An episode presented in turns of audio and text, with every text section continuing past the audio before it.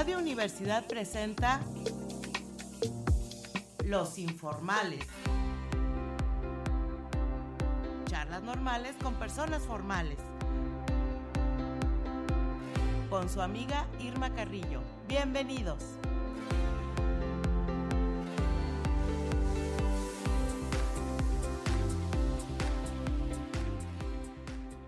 Muy buenas tardes a todos nuestros amables radioescuchas que nos acompañan en esta edición de Los Informales. Ya saben que los invito a escucharnos a través de las frecuencias 88.5 de FM en San Luis Potosí y 91.9 de FM en Matehuala o bien a través del sitio de Radio y Televisión Universitaria de la UASLP.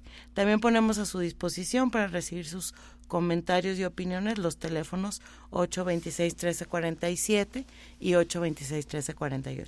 Y bueno, pues en este lluvioso y feriado día tengo el placer de recibir en esta cabina al maestro Jonathan Gamboa, quien es historiador, catedrático, escritor, editor y músico. Él es maestro en historia por el Colegio de San Luis y licenciado en, ciencias históricas por la Escuela de Educación Superior en Ciencias Históricas y Antropológicas. Tiene estudios en, en, la licenciatura de Letras Españolas por la Universidad de Guanajuato y en la maestría en Historia del Arte por la Universidad Autónoma de San Luis Potosí. Es tutor en el Instituto Tecnológico y de Estudios Superiores de Monterrey, Campus San Luis, así como coordinador de grupos artísticos y catedrático del Departamento de Arte y Cultura, además de la en la unidad también de posgrado de la Facultad de Derecho. Ambas son entidades académicas de la UASLP. Pues bienvenido, Jonathan. Hola, ¿cómo están? Saludos a ti, saludos a todo el público, un gustazo estar aquí en Los Informales. Gracias. Eh, y sobre todo, pues te agradezco que en día feriado vengas aquí a, este a dedicarnos un poco de, de tu sapiencia, porque híjole, mis respetos contigo. Pues bueno, resulta que hoy este, celebramos 212 años de la, del inicio, ¿no? De la Declaración de la Independencia y poco o casi nada sabemos acerca de los involucrados en este movimiento que fueron nacidos en San Luis Potosí. Entonces, bueno, pues este a mí me gustaría platicar contigo primero, pues que nos pusieras un poquito en contexto acerca de cómo cómo estaba la temperatura en 1810, ¿verdad? Sí, pues bueno, eh, todo se remonta yo creo que al, al, periodo que vivimos, el nacimiento de la modernidad, los estados modernos, la Revolución Francesa, la independencia de las, de las 13 colonias inglesas en América que se convierten en los Estados Unidos. Todo eso generó que, y bueno, la ilustración, lo que trajo eh, el pensamiento ilustrado que pensaba que era momento ya de derrocar lo que se llamaba entonces Régime, el antiguo régimen. Mm. Eh, para buscar formas nuevas de organización política, ¿no? Que tiene que ver con los estados modernos. Y entonces esas ideas fueron permeando, pues, en buena parte del mundo occidental y, pues, lo que era Nueva España no fue la excepción. Algunas de esas ideas implicaban no separarse de España en un principio, sino modernizar la forma de administración pública. Ellos, no estaban en contra de, de, de que de que Felipe no es este, Fernando VII, Fernando VII siguiera este en siendo su rey, ¿verdad? Sí, no, lo que querían era tener la oportunidad de subir más en la escala social al adquirir puestos de gobierno y que hubiera ciertas eh, entradas de democracia. Y el, la propia corona española lo estaba intentando con la constitución de Cádiz, estaba tratando de modernizar su Estado. Y en ese contexto empezó a haber intentos insurgentes en donde el enemigo, pues no era el rey, sino los gobernantes locales, los virreyes y toda la jerarquía que venía después de ellos. El de 1810 no fue el primero, hubo una conspiración descubierta ahí en, en, Valladolid, Hoy Morelia, decían en mi primaria. Sí, claro, también en la mía. Valladolid, hoy Morelia, claro. Sí, claro, en 1808 se da la primera conspiración reprimida, por así decirlo, pero no fue la primera existente. Hubo muchas conspiraciones insurgentes en el sentido de que los criollos querían tener acceso a puestos gubernamentales. Y en ese contexto es que se da la conspiración de 1810, en el contexto de las ideas ilustradas, en el contexto de los criollos queriendo tomar hegemonía en la Nueva España, de la idea de la modernidad ya lleva pues varias décadas en la cabeza de la gente, sobre todo de las élites, y esas élites son las que están tratando de transformar el, pues su realidad. Y hay que subrayar algo para, para como siempre, para la perrada, para nosotros, para la gente normal, pues no había nada de esto, o sea, para ellos era... Eh, o sea, digamos que, eh, que, este, bueno, los criollos son estos españoles nacidos en, en, la Nueva España, ¿verdad? Pero ellos no tenían, eh, digamos que puestos de poder así estratégicos, sino que más bien seguían mandando españoles y, y, demás, y eso ya les chocaba, porque ellos decían, bueno, pues es nuestro país, yo, ¿no? Yo aquí nací. O bueno, es nuestro imperio. sí, claro. Y efectivamente tenía un, tope, o sea, hasta, hasta aquí puedes llegar a tener un puesto y más arriba, pues no. Porque también hay que entender que esa no era una sociedad de clases como la que hoy entendemos, donde se supone que por lo menos aspiracionalmente uno puede escalar para arriba y para abajo, ¿no? Hoy en día, pues en el sueño de muchos, aunque la realidad es que la mayor parte de la, gente no podrá, eh, cualquiera puede llegar a gobernar, cualquiera puede llegar a ser empresario, cualquiera puede llegar al éxito en la sociedad de clases, por lo menos en el discurso, porque en la realidad hay muchos, muchas limitantes que no te lo permiten, pero en aquel momento incluso la ley no lo permitía porque era una sociedad estamentaria. Estos estamentos indican que tu origen determina tus derechos. No todos tienen los mismos derechos. Unos tienen ciertos derechos, otros tienen ciertos otros derechos y algunos tienen todavía menos y entonces estos criollos querían eh, subir en la escala social a tener los mismos derechos que los nacidos en Europa. ¿Hasta, ¿Hasta dónde se permitía, por ejemplo? Porque bueno, yo he leído que, por ejemplo, sí tenían haciendas, sí, eso sí. tenían este, ciertas propiedades, etcétera, y, y este, incluso eran personas que, que, que eran pudientes, ¿verdad? Que tenían lana. y como todo, hay, ahora sí, como dice el dicho de mi barrio, hay de todo en la viña del señor. También había criollos que andaban pues con la con la perrada porque pues no tenían no, tenían, posibilidad de acceso social tampoco a pesar de haber nacido eh, de, con una sangre que les daba ciertos privilegios no pero sí un sector bien identificable de personas eh, eran la élite de la Nueva España. E imagínate ser la élite y no poder gobernar. Tener unas sí o sea no poder tomar decisiones eso pasa a veces hasta en los tiempos presentes, pero no nos metamos en eso. Este, cuando dices tú eres élite y el que está gobernando no forma parte de la élite a la que yo pertenezco, entonces ese gobierno está mal. Entonces esa era la perspectiva de algunos criollos que justamente tenían haciendas, eran grandes empresarios, tenían todo para ser los líderes de la Nueva España, menos el derecho legal de hacerlo. Y lo que ellos estaban pidiendo, y por eso las constituciones, la constitución de Cádiz y todo el proceso que se iba a dar, era importante para la corona porque era, iba a aliviar un poco esas tensiones, porque de pronto perdía aliados, que deberían ser sus aliados naturales. Y, y bueno, en la constitución de Cádiz se contemplaba que ya los criollos iban a poder tener acceso a puestos importantes. No se terminó el proceso, pero se supone que sí iban a poder ascender un poquito más en la escala mm. social, con sus limitantes, por supuesto, la ah, corona no podía permitir que no fuera él, él, el rey, quien designara al virrey, por ejemplo. Eso pues era imposible, es algo que no podía darse, o sea, no podía darse una elección democrática para el gobierno de un virreinato porque era inaceptable.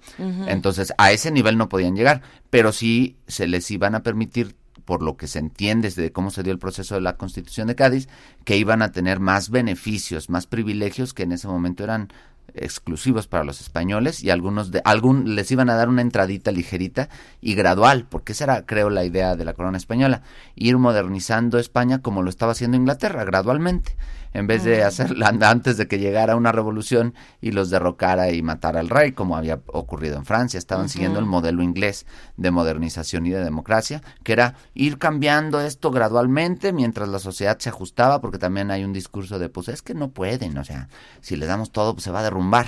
Claro. Entonces, con ese pretexto de que no estaban preparados, nada más les daban un un pequeño, una pequeña entradita al poder, ¿no? O les iban a dar, más bien dicho, ya no se pudo. sí, oye, este, y bueno, ahorita me, me acordé de un libro que se llama Las mentiras que nos dijeron nuestros maestros, ¿no? De, de historia cuando te, te platican, este, que, bueno, que el cura Hidalgo juntó a toda la indiada y que con palos ondas y que no sé qué y no sé cuánto. En realidad fue así, en realidad este, eh, o sea, a ti te venden la idea de que los que se levantaron en armas, pues fue toda, como dices tú, toda la perrada, ¿no? Sí, sí, sí. Y en realidad pues eran pues personas que que sí, tenían unos ciertos estudios, que tenían una un cierto estatus, etcétera, ¿no? Exacto, pero sí, pues, sin duda, como en todas las batallas, todas las guerras en todo el mundo, pues la gente de a pie es la que lucha, ¿no? Es la que se muere, es la que va al frente. Lo cierto es que estas ideas, ahí me voy a salir un poquito de, lo que íbamos a hablar, pero es muy interesante esto. Efectivamente, hay una idea romantizada de los hechos históricos. A eso se le llama historia patria, historia nacional. Desde el punto de vista teórico me lo enseñaron a mí como la historia de bronce. Ah, y esto eh, normalmente se, se dice en la escuela de historia, ah, es que la historia de bronce es mentira, porque te, convierten en héroes y eh, los hechos pasados y le, aumentan más virtudes, les quitan todos sus defectos y los convierten en una especie de caricatura eh, muy pues maniquea en donde es bueno, bueno, bueno o malo, malo, malo. malo, malo. Y Efectivamente, esto ocurre y es por eso que ahorita hay tanta desmitificación de la historia patria, no nada más en México, sino en el mundo entero. Pero también hay que entender por qué ocurre eso. Creo que eso también es la parte que nos falta decir. Sí, cuando tú construyes una historia eh, tanto en un estado, incluso en una religión, o incluso en un colectivo, en una universidad, en, un grupo de amigos, en, un, en, una empresa, en donde sea, tienes que dar una identidad clara a todos los que forman parte de, de, esa colectividad. Y esa identidad clara tiene que construirse a partir de una narración de lo que nos llevó a donde estamos, que sea simple y que sea coherente con los valores que estás defendiendo. Y es en esa necesidad de que la historia que se va a contar sea coherente con los valores del estado en el que estás, de la empresa, de la universidad, del colectivo, del grupo de cuates o incluso de la familia a la, que perteneces, cuando se le ponen datitos no reales a la historia que se cuenta. Y eso es lo que lo, va haciendo de bronce, porque pues la, conviertes en mi abuelito, eh, fue un modelo de trabajo, fue un modelo de esposo, fue una, una persona muy inteligente. Se merece una estatua. Exacto. Casi. Y entonces tú cuentas eso para decirle a tus, a tus hijos, tu bisabuelito era un bla, bla, bla, bla, bla. Claro. Y por lo tanto tú para, para ser digno representante de esa familia tienes que cumplir con estos valores. Y, seguir su ejemplo. Y seguir su ejemplo. Y si lo podemos hacer en la familia, que ocurre, o sea, esto que acabo de decir, a muchos les debe decir, ay, sí, en mi familia siempre me dijeron que mi abuelito era perfecto. y luego me enteré un día que un señor me platicó que se iba de borrachera con él. No, y así como que no sabía eso yo de mi abuelito. O sea, y evidentemente la historia que te contaba tu abuelito es ligeramente falsa. Pero eso no tiene nada de malo, o sea, tiene un, tiene un sentido de por qué hacerlo así. Tampoco tiene nada de bueno, pero el punto, o sea, no, hay, no es una cosa que podamos juzgar desde un ámbito ético o moral, sino que desde el ámbito de, de la justificación de esto. Básicamente cualquier poder tiene que justificar su poder y para eso se inventa su historia del pasado. Oye, porque, por ejemplo, cuando salió esta película que hicieron sobre el cura Hidalgo. No, bueno, o sea, este, la sociedad se volcó en opiniones, ¿no? Porque el hombre pues había tenido hijos, chorrocientos amantes, le gustaba el chocolate, Molière y no sé cuánta cosa, ¿no? O sea, el hombre le gustaba vivir bien. Claro. Y, y, tenía una buena vida y, y no se eh, tenía el menor empacho en, en entrarle a lo que fuera, ¿no? Y eso eh, de alguna manera choca con esta historia de bronce que dices tú. Y entonces las buenas conciencias dicen, ¿cómo? Un sacerdote, ¿verdad? Eh, es un, eh, es un choque. uno que hasta había sido excomulgado por la iglesia, apenas hace poquito lo perdonaron. ¿A quién? Ah, Hidalgo lo había sido excomulgado. Ah, bueno, sí, antes de fusilarlo lo excomulgaron igual que a Morelos, ¿no? Exacto. Y, y terrible la, la la ceremonia esta de la talla de las huellas digitales. Sí, pues O sea, terrible, ¿no? Para borrar toda la, la idea, justamente es eso. Incluso en el proceso de muerte vemos cómo hay una simbolización de los hechos históricos, no del pasado, de lo que está pasando ahorita. Yo mismo voy a una fiesta y al otro día tengo amigos nuevos y la historia que cuento de esa misma fiesta para fortalecer esa nueva amistad, pues se dramatiza, se convierte y si me peleé con alguien, lo hago el malo de esa noche, ¿no? Claro. Ese día se estuvo portando bien feo, le dijo bien gacho a la mesera, le dijo bien feo a mi amiga y a mi amigo se le hizo de bronca, pues por eso me peleé. Sí, o sea, claro. siempre hay una justificación. Y hay que entender que efectivamente la historia que nos van a contar en cualquier colectivo en el que estemos sobre el pas- pasado que formó ese colectivo, ya sea un país o un colectivo de amigos, eh, pues va a tener su, su pequeña rachita de Sí, inventada. incluso fíjate el imaginario, ¿no? De, de, de Miguel Hidalgo que, que pues bueno, se dice que ni era así como se representa Seguramente no en lo los era. libros de texto y que como que lo sacaron de una figurita que Sí, está sí, ahorita sí. en el en el castillo de Chapultepec ahí está Efectivamente, y de hecho fue en un momento de un gobierno invasor. Esto se hizo en el momento El en que gobernaba el segundo imperio mexicano, Maximiliano, ¿no? Sí. No, bueno, Maximiliano le quiso dar el, el crédito a, a todos los héroes patrios, ¿verdad? Claro, y él trató de construir esa historia de bronce o esa historia patria de una manera diferente a como se venía haciendo, pero una manera que después de que dijeron, fúchile, eh, fusilémoslo a Dios, él es el malo, y de pronto dijeron, pero su estrategia no estaba tan malo, y la tomaron. O sea, el Estado mexicano tomó la estrategia de un opresor gobernante extranjero que vino aquí a dominarnos. Y que finalmente hasta liberal se declaraba, ¿no? Era más liberal que Era los, más liberal que los que liberales. los liberales, Sí, sí. sin duda, era mucho más liberal, nomás que fue traído por conservadores. Y también por eso mismo no lo apoyaron ni unos ni otros. Sí, claro. Bueno, ¿y, y qué pasaba en San Luis? En San? Luis, O sea, pues, pues eso, ese es el meollo yo del traigo mi acordeón. A ver, pues ándale, ahí consulta tu acordeón. ¿Cuántos personajes eh, que participaron en la independencia eran potosinos?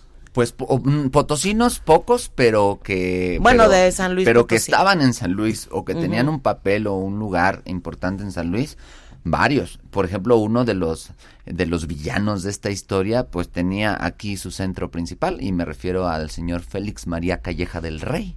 Oh, sí. ¿no?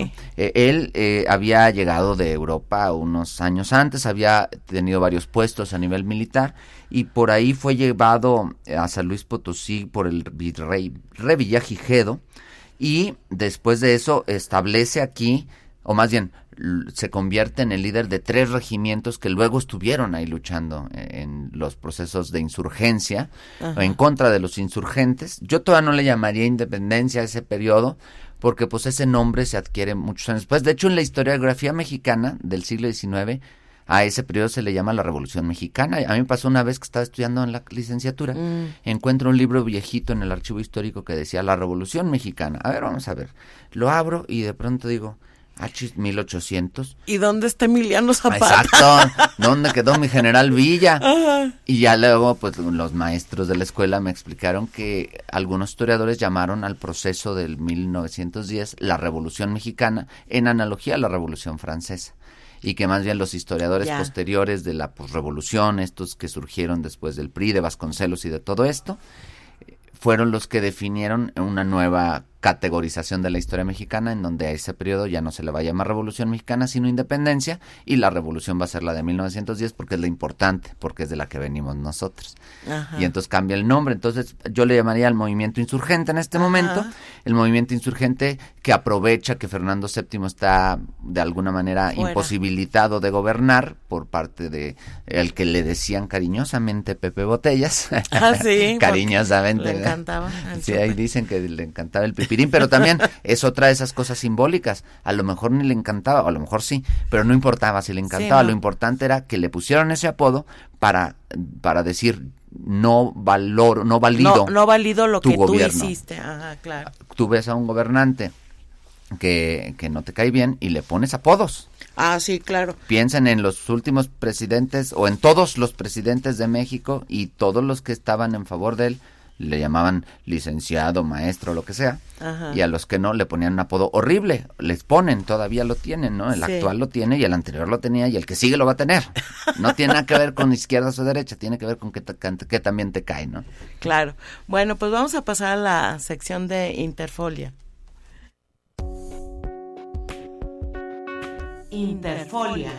Libros y páginas sueltas. Bueno, preguntándole a, a- a Jonathan como qué libro nos recomienda para conocer eh, este, un poco más acerca del perfil del mexicano actual, él me dice, bueno, pues yo quiero recomendar el perfil del hombre y la cultura en México.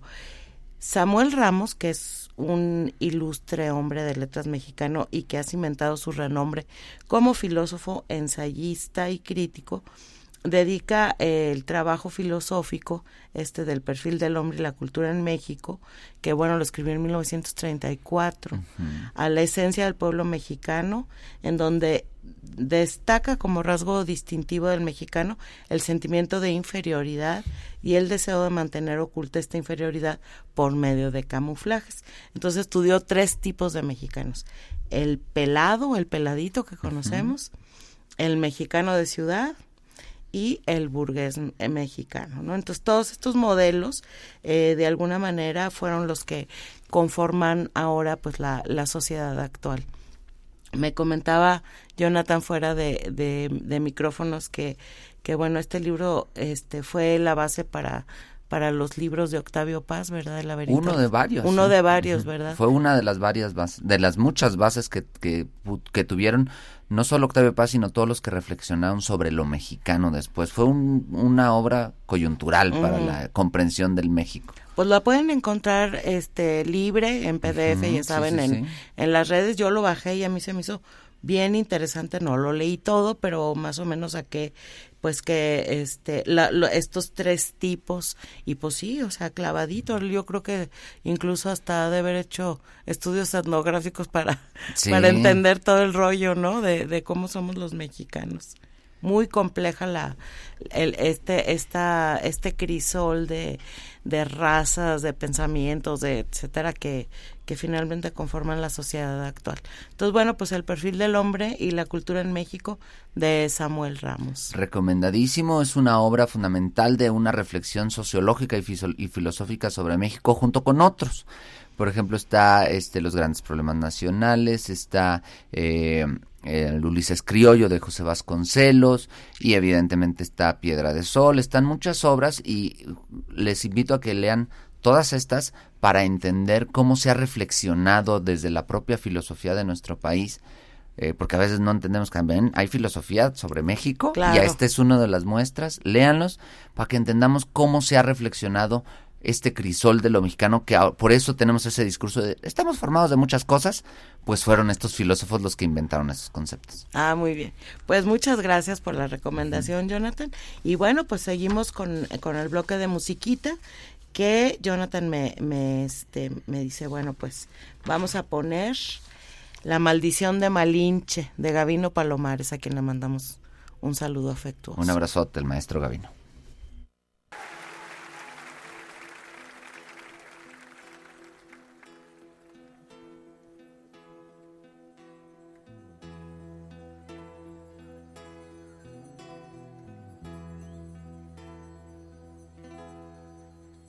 Mar los vieron llegar.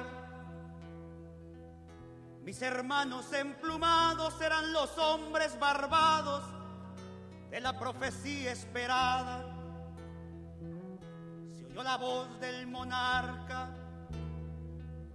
de que el Dios había llegado y les abrimos la puerta por temor a lo ignorado. Iban montados en bestias como demonios del mal iban con fuego en las manos y cubiertos de metal. Solo el valor de unos cuantos les opuso resistencia y al mirar correr la sangre se llenaron de vergüenza, porque los dioses ni comen ni gozan con lo robado y cuando nos dimos cuenta ya todo estaba acabado. en ese error entregamos la grandeza del pasado y en ese error nos quedamos 300 años esclavos.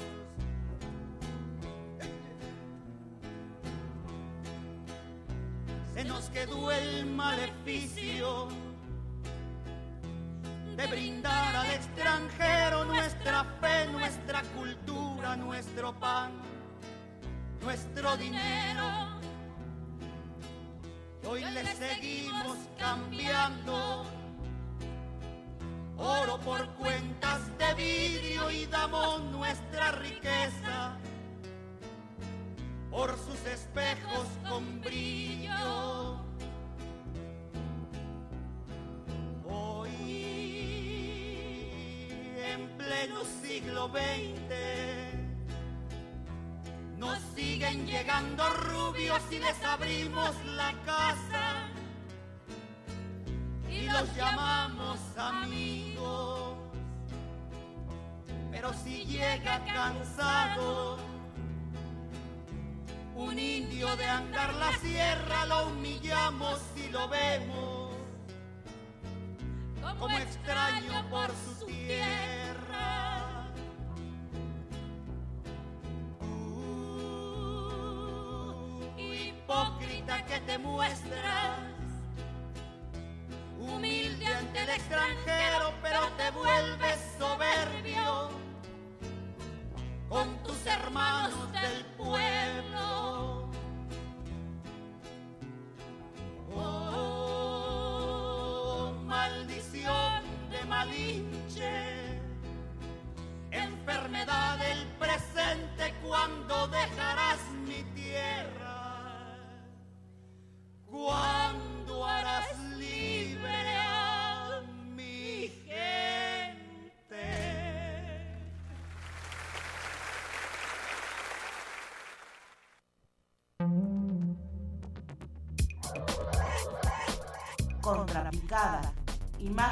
A través del tiempo.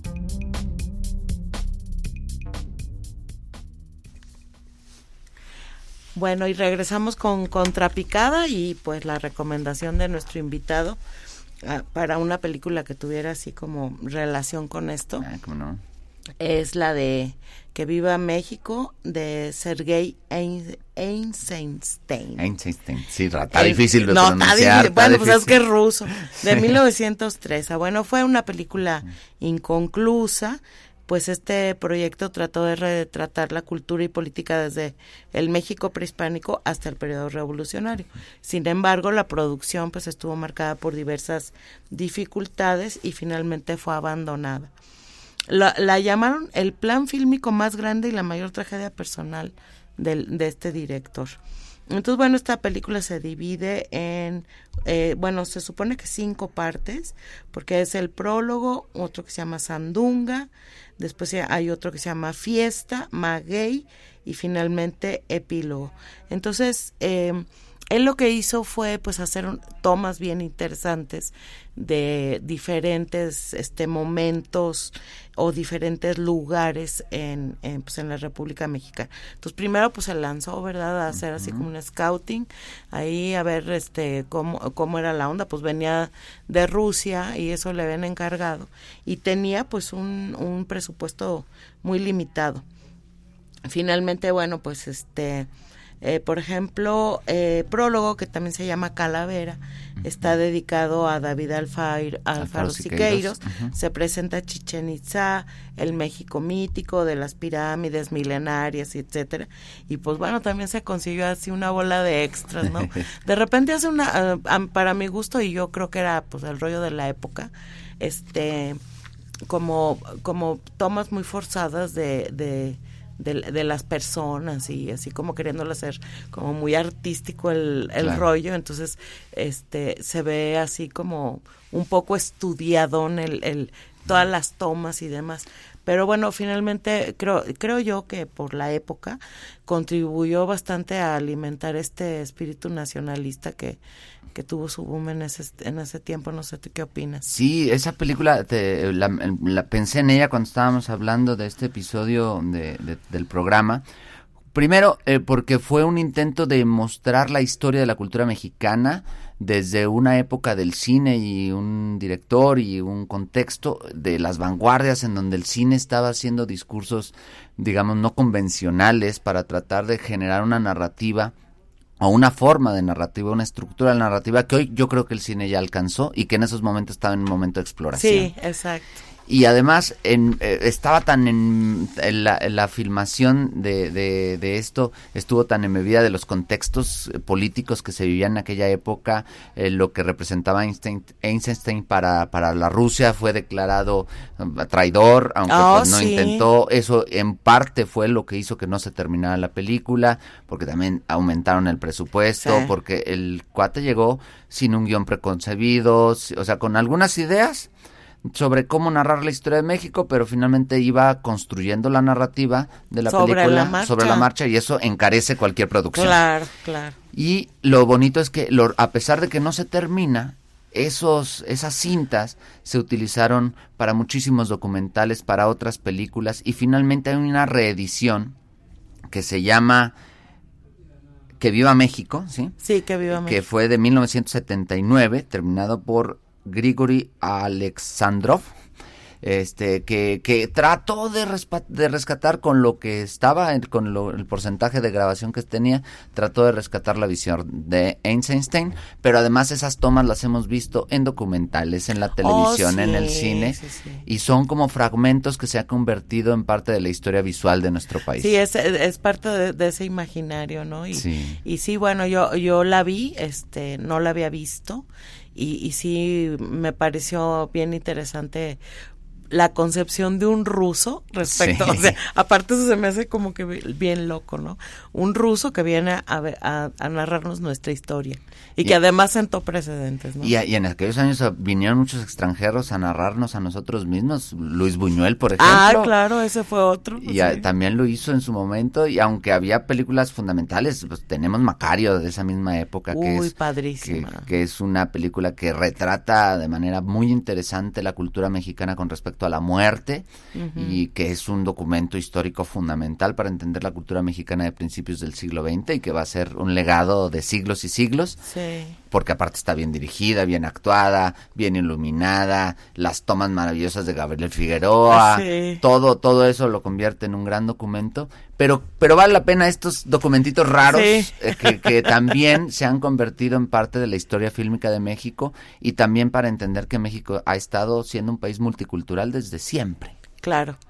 Muy bien, pues bueno, ahí está, ¿no? Viva México este no se la pierdan yo la encontré en YouTube está ahí ahí están, ahí están ahí, está, ahí están las versiones antiguitas también sí, sí, sí. bueno pues vamos a continuar platicando acerca de los personajes ah, ¿cómo no? de la de la independencia que que pues tuvieron que ver este no necesariamente con la capital potosina sino que también eh, hubo yo yo este me quedé asombrada de todos los que nacieron por ejemplo en Real de 14 a ver cuántos este, catorceños tenemos por aquí catorceños sí mira por ejemplo.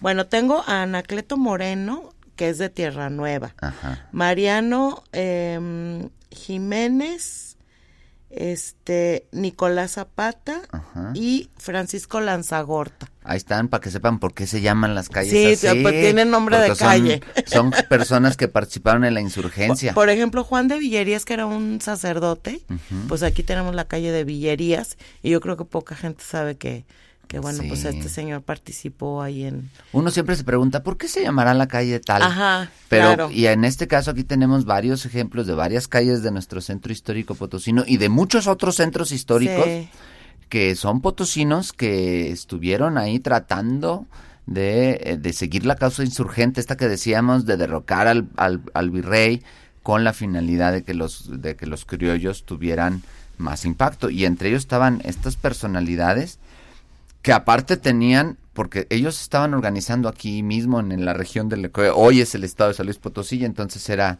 eh, la intendencia de San Luis Potosí, que, es, eh, que era una intendencia que llegaba bien lejos, la mitad de Texas, eh, por ahí cerca, estaban en la fronterita de Nueva Orleans, hasta allá llegaba San Luis Potosí en aquella época. Sí, sí. Era es la vez que más grande ha sido San Luis Potosí. Yo siempre me quedo con la con la con la con la tristeza de que no haya llegado hasta Nueva Orleans, porque entonces a mí me gustaría decir que San Luis Potosí es la cuna del jazz, pero no. Ah.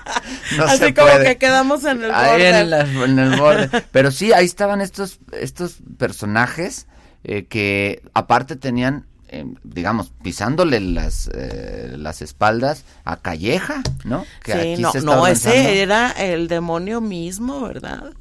Este, bueno, esa batalla de Puente Calderón estuvo, pero, porque fíjense, o sea, los insurgentes traían un ejercitazo gigantesco, o sea, grande. Y los, este, ¿cómo se llamaban los otros? Pues los insurgentes. no, los imperialistas. Ah, sí, los realistas. Los realistas, ándale, los realistas es la palabra. Pues traían algo así como cuatro mil eh, este, eh, o sea, eh, soldados, y el, ándale, efectivos. Tú, tú sí sabes todos los términos acá. Y el otro, no, pues traía como diez mil y un chorro de cañones y todo. Pero, no creas que los otros, los españoles, estaban mal equipados, ¿eh? O sea, eran el cuerpo de élite del ejército realista. este señor Calleja tenía el mejor, la mejor parte del ejército realista. Ajá. Pero la cosa estuvo que, bueno, de acuerdo con lo que leí, no sé, tú me, me dirás si es verdad o mentira. Lo que sucedió fue que se armó un zaperoco ahí de, de explosiones y no sé qué, y el ejército insurgente perdió control y huyeron. Sí, pues sí. Y entonces el ejército realista pues aprovechó la coyuntura y se fue con todo y pues perdieron. Y ahí fue donde, donde dice Hidalgo, bueno, pues vamos, se retiraron obviamente, y entonces él emprende el, el viaje a, al norte junto con Mariano Jiménez, que es otro personaje. A mí me impactó saber que el hombre lo, fusilaron a los 29 años, porque uno se imagina los próceres de la patria, pues mínimo cincuentones, pero eran unos jovenzuelos. En realidad eran unos chavitos y Jiménez en realidad de las batallas, aunque era buen líder, o eso eso narran las crónicas, pues básicamente tiene una historia de pérdidas en todas las batallas. Eh, por ejemplo, de, pero Jiménez, a pesar de que en general la evaluación es perdió, era el que estaba empezando a ganar las batallas. O sea, era el que el estratega, a pesar de todo. Villerías también, por ejemplo, eh, logró con Juan José Juan de Villerías logró convencer al que era el líder de los lanceros eh, que no son los mismos lanceros de la, de, la, lonja, pero de ahí viene el nombre. Claro. Que era otro que tiene nombre de calle, Juan Sevilla y Olmedo. Ah, sí. Eh, de que de que tomaran la ciudad de San Luis Potosí, es decir, sí hubo muchos intentos y claro que como estaban, incluso estaban, pues digamos, huyendo del ejército realista, había hasta estrategias bien raras de que eh, se da un bando público que decía que si tú denuncias a un insurgente, pues tienes un beneficio económico. Y entonces había, pues, a gente que estaba ahí buscando insurgentes por todos lados y, y al mismo tiempo estaban los insurgentes acá por debajo de, oye, ¿no te quieres sumar al ejército? Y entonces imagínate esa, esa tensión en la ciudad entre y la gente de en medio, o sea, la, población es, no tenía como una referencia ideológica de cuál irse, ¿no? Algunos sí, pero entonces había gente que en una misma familia había un realista y un insurgente, ¿no? Porque podías ir para cualquier lado, de un lado tienes beneficios económicos o te sumas al ejército más poderoso y del otro estás defendiendo una causa supuestamente más más más justa, ¿no? Sí. Oye, este, y bueno, pues se supone que, que eh, se va, ¿no? Eh, este, Allende, Aldama, Abasolo, pero también iba Mariano Jiménez y también iba Nicolás Zapata. Y Nicolás Zapata, sí. Este, ahí en este viaje que emprenden este, nuestros, nuestros héroes patrios hacia, hacia el norte. Y en Acatita de Bajan, cerca, eh, creo que cerca de Monclova, una cosa así, pues los, los este por una traición que, que sufrieron de, de este de un de un supuesto aliado insurgente sí eh, este pues ellos se van con la finta matan al hijo de Allende sí en ese momento y entonces pues ya bajan la guardia todos y tanto Mariano Jiménez como como Nicolás Zapata pues son, son muertos ahí en este junto con, con Hidalgo en, en aquella batalla que los termina exponiendo sus cabezas. Sí, qué cosa. Bueno, se los llevaron a Chihuahua, ¿verdad? Que también fue un viaje terrible el que sufrieron ellos. Mariano Abasolo, otro personaje también, que, que bueno, pues estuvo al lado de, de Hidalgo, pero que no estaba de acuerdo con, con estas eh, este, decisiones arrebatadas que tenía Hidalgo de matar a todos los españoles, porque sí, este ejecutó a muchísimos españoles este cuate. Y en general era una persona que tenía una, ¿cómo decirlo?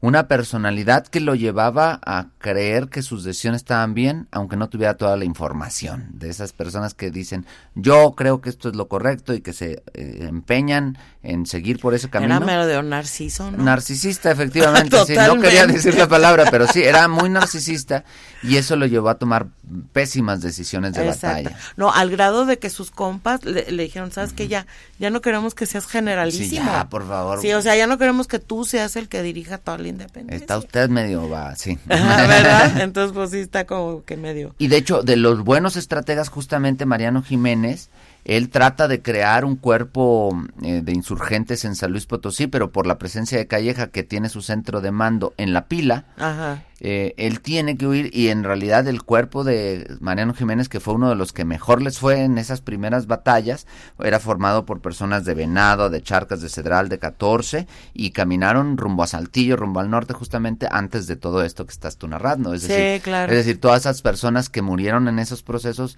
eran bandita potosina. Sí, era bandita potosina. Fíjate que una de las cosas que a mí me, me, me causa mayor admiración es que estamos hablando de, de, un contexto en donde las comunicaciones eran muy lentas, por ejemplo. O sea, pues todo era a través de cartas escritas a mano y con mensajero. O mensajeros. Y punto, ¿no? Entonces, de aquí a que le llegaba la carta al hombre y que vamos a juntarnos. Sin embargo, hubo un eh, espíritu generalizado, pues prácticamente en toda la nación, ¿no? De ya basta de, de, esto y entonces pues vamos a, unirnos. ¿Cómo, ¿Cómo se comunicaban? ¿Cómo hacían? O sea, ¿cómo era ese espíritu que, que se empezó a crecer y entonces ya este se, se consolida, digamos, el, el movimiento insurgente? Pues en esta primera etapa nunca logró llegar a configurarse como un movimiento sólido. De hecho, eh, algo de lo que normalmente digo en clase a mis alumnos es que no eh, entendemos como la independencia como si empezara Hidalgo y terminara con la Constitución del 24 y todos fueran amigos. Pero lo cierto es que hubo cambios de bando, los que primero eran realistas se convirtieron en insurgentes cinco años después, hubo muchos liderazgos, se perdió muchas veces. Este primer movimiento en términos reales fracasó. Oye, y otra cosa que también es, este, todo el mundo cree, es que no hubo virreyes después de que se declaró la independencia. Y no es así. Félix María Calleja fue. Él fue virrey. Fue virrey, un, poco tiempo, pero lo fue. Y después él hubo otro. Todavía hubo, sí, sí, sí. Ah. Pues por eso aquí tenemos la posada del virrey, que era su casa. Ajá. O sea, ahí era la casa del que fue virrey después de la independencia, después de todo lo que estamos narrando. Así es. Pero déjame te cuento de también en la Huasteca hubo insurgentes. Ah, También tuvimos insurgencia en la Huasteca, nada más que la Huasteca en aquel momento y quizá hoy todavía, pues no tenía mucha identidad con San Luis. Es decir, no es, a pesar de que ya era parte del territorio de, de, la misma intendencia, pues en realidad los huastecos nunca se han sentido potosinos. O sea, si le preguntas a alguien, ¿tú eres de San Luis? No, yo soy de Valles. Así como, Eh, así hay una identidad disociada de San Luis de la Huasteca por múltiples razones históricas, pero aún así nosotros sí los queremos. Este, sí, sí, yo sí voy. Y estamos orgullosísimos de tener la Huasteca. Y por favor déjenme llegar porque necesito tomarme una cerveza por allá, una carnita, este, unos enchiladitas con cecina, y unos unos acahuiles que de esos en todos lados hay, ya sé, pero, eh, pero pues ahí me gustaría ir. Pero me quiero mencionar a Julián de Villagrán que fue un insurgente huasteco, quien incluso lo, eh, llegó a, tener la osadía en algún momento que le iba bien en batalla de declararse emperador de la Huasteca. Órale, no bueno. Y Puros narcisos ahí. No, sí, y, otros otros autores, otros eh, otros personajes de este contexto que también son nombres de calles, están por ejemplo Francisco Peña, José Andrés de Jauregui y Lobatón, eh, que eh, y también había jefes realistas muy notables de aquella región, como Alejandro Álvarez Gaitán, José Pablo Jongitud, Fray Pedro Alcántara Villaverde y por ejemplo, por ejemplo hace rato pensé en un señor que se llamaba Florencio Barragán y yo lo que estaba reflexionando es cómo son los mismos apellidos que siguen siendo de las personas notables de la época actual. O sea, no sé si sea la misma familia, pero por lo menos el apellido pervive, lo que quiere decir que esas élites tanto de un lado como del otro, porque los nombres, los apellidos famosos los escuchamos, por eso mencioné los dos lados, para que no creyeran, ay, es que los no sé qué son insurgentes. No, más bien, cómo la, la tradición familiar es tan fuerte 200 años después que estas élites siguen siendo las mismas élites que están en estas regiones, ¿no? y ya tenemos amigos o conocidos que son parte de esas familias que a lo mejor ya no tienen nada que ver o ni saben ni, ni no, nada. Bueno, es que, es que uno no sabe porque pues ya 200 años de estarle rascando a los árboles genealógicos pues puede resultar bastante complicado, ¿verdad? Pero sin embargo, sí, ahorita que los mencionas, pues sí, yo empecé a identificar, hoy pues tengo amigos ahí en la Huasteca que se apellidan, así. De este modo, de y, que... Y pues evidentemente son apellidos muy amplios, no quiere decir que las personas que conocemos con ese apellido necesariamente son descendientes directos. Y un dato curioso más, que en 1813, después de que la victoria realista se da, se jura la nueva constitución política de la monarquía española. Pero el lugar donde el virrey Calleja decide jurarla es la ciudad de San Luis Potosí. Entonces, en la insurgencia, durante la independencia también fuimos un, en un instante así chiquitito de 1813 el lugar más importante del país, gracias a que Calleja aquí había hecho su vida. Gracias a eso y que después se hace virrey, San Luis se convirtió así como, que en el... El foco de atención de la República. Como le ha pasado varias veces. San Luis ha sido hasta capital del país varias veces. Claro, claro. Y ahí están algunos datitos de la Huasteca que luego la tenemos olvidada. Ah, pues eso está interesante porque yo de eso sí no sabía nada. Finalmente, eh, ¿cómo se, se consuma la independencia? Después de, de, este, del grito hay varios este varios altercados. Morelos en el sur verdad en Guerrero ¿Y qué pasa después? Es que pasan muchas cosas, son más de 10 años. En, en, resumen, lo que puedo decir, hay un primer movimiento insurgente que tiene su origen desde finales del siglo XIX, incluso un antecedente en San Luis Potosí como los tumultos, es decir, donde ya había ideas de oponerse al gobierno virreinal.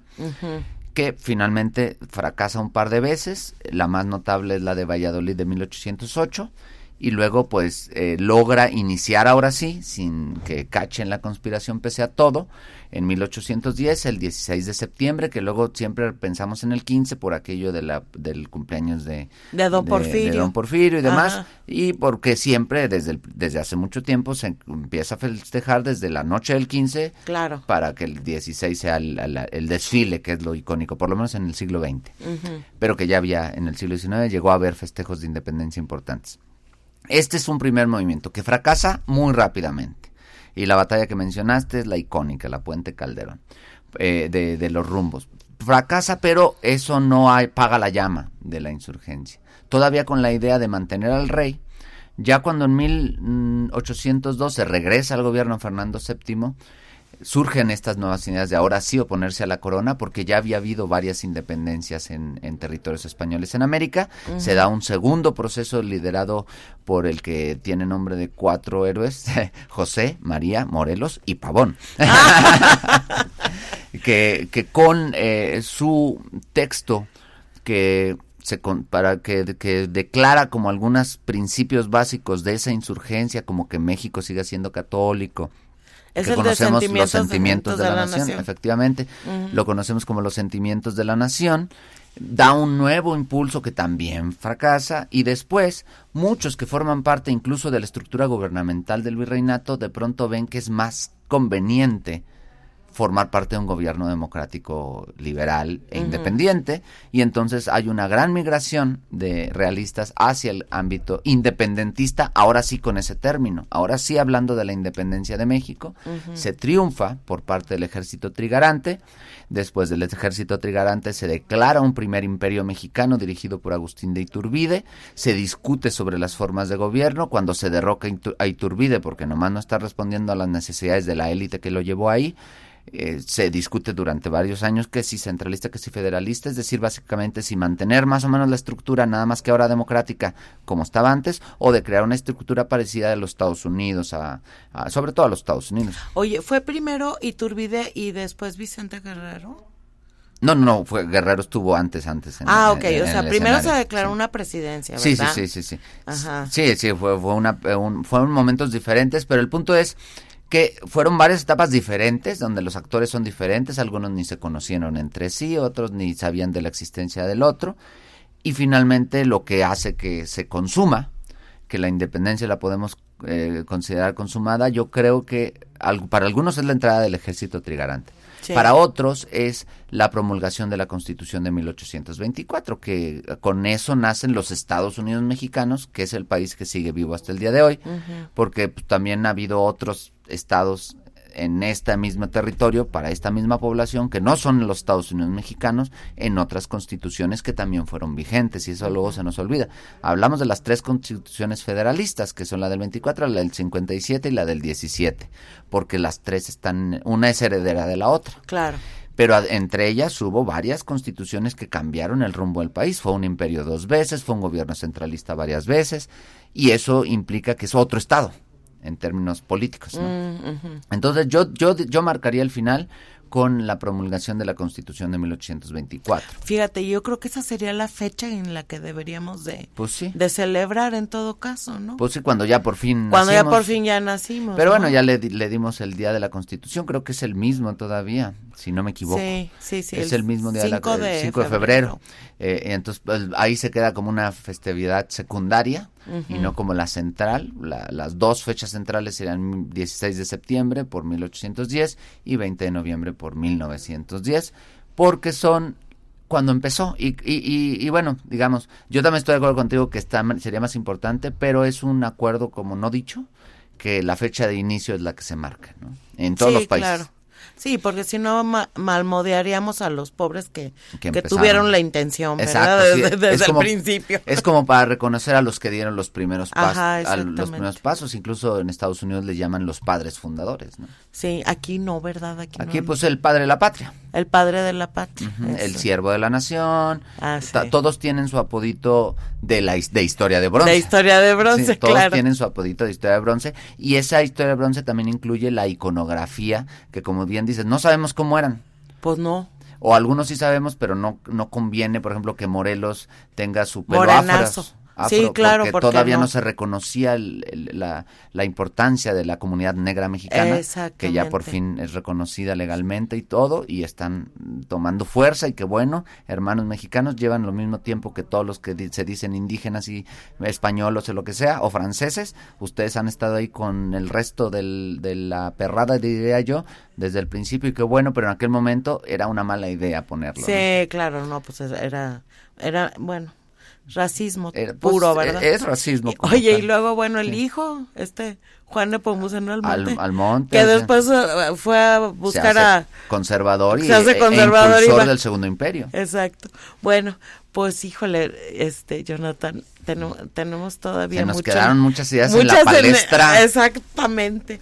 Entonces, bueno, pues yo te agradezco muchísimo porque a mí esto de la historia me encanta, no, no soy muy letrada en esto, pero, pero se me hace muy interesante. Sobre todo los entresijos curiosones. Datos curiosones siempre Ajá, sí, entonces pues yo creo que este mucho aprendimos en este, en este programa. Te agradezco que hayas venido y este y sí te voy a comprometer para ahora para el, para las, las fiestas de la revolución, este que me dices que también le entraste a esos estudios, entonces... Sí, en mi licenciatura trabajé la revolución a través de la literatura y sobre todo la figura de Pancho Villa. Ah, perfecto, entonces, este, sí, te voy a comprometer para que en noviembre, este, platicamos acerca de este tema. Bueno, pues no olviden que si se perdieron algún programa de esta serie que sea de su interés, lo pueden escuchar a través del sistema podcast de Radio Universidad en la plataforma Spotify. Búscanos como Los Informales. Agradecemos la presencia de Jonathan en nuestro programa. Agradezco la atención de la China que vino aquí a, los controles y los invitamos a seguirnos escuchando el próximo viernes en punto de las 18 horas. Muchas gracias y bonito fin de semana. Radio Universidad presentó Los Informales. Charlas normales con personas formales. Con su amiga Irma Carrillo. Hasta la próxima.